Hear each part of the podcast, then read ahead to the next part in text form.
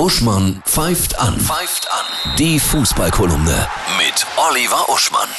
Hallo Oliver, ich grüße dich. Hallo Annette. Ja, der Ukraine-Krieg hat auch die Fußballwelt vollkommen durcheinandergewirbelt. Ja, es gehen Erschütterungswellen hindurch, die man in der Kürze der Zeit kaum zusammenfassen kann. Mhm.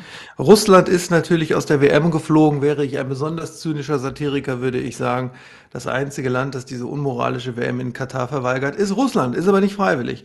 Russische Vereine sind aus den ganzen Wettbewerben geflogen, sodass RB Leipzig jetzt zum Beispiel kampflos weiter ist in der Europa League. Ganz besondere Story. Der Abramowitsch, der 20 Jahre lang als russischer Oligarch den FC Chelsea betrieben hat, ja. und zwar wirklich leidenschaftlich, ja, sein, sein innerer kleiner Junge hat das genossen, der war immer im Stadion, verkauft den Club jetzt wahrscheinlich an den Schweizer Milliardär Wiss und ein paar andere da, die ihm helfen. Mhm. Die Erlöse, die Nettoerlöse des Verkaufs werden ähm, in die Ukraine-Hilfe gehen. Und interessant ist, bei dem Abramowitsch ist ja so ein bisschen, ja, wie steht der zu Putin und so, ne? Der hat wörtlich gesagt, die Nettoerlöse kommen den Opfern des Krieges zugute. So. Und dieses Wording, Krieg und Opfer, ist ja in Russland verboten. Mhm. Insofern ist das schon mal eine Spitze gewesen gegen Putin. Und ein gemeinsamer Feind schweißt ja zusammen. Borussia Dortmund hat, mal abgesehen davon, dass die Gerd Schröder die Ehrenmitgliedschaft da entzogen haben, wegen, weil er immer noch nicht zurückgetreten ist von Gazprom und Co. Er hat gesagt, wenn Schalke jetzt in noch mehr Schwierigkeiten gerät finanziell, weil die Gazprom jetzt komplett gekündigt haben, ja. also nicht nur symbolisch vom Trikot gerissen, sondern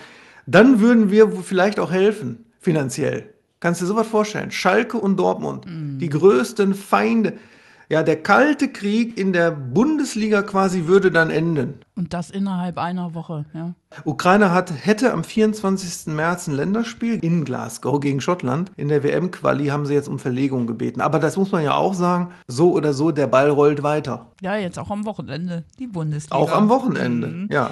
Deine Favoriten, deine Topspiele? Ohne Ende Spitzenspiele am, am Samstag. Bayern gegen Leverkusen, erster gegen dritter. Ne? Mhm.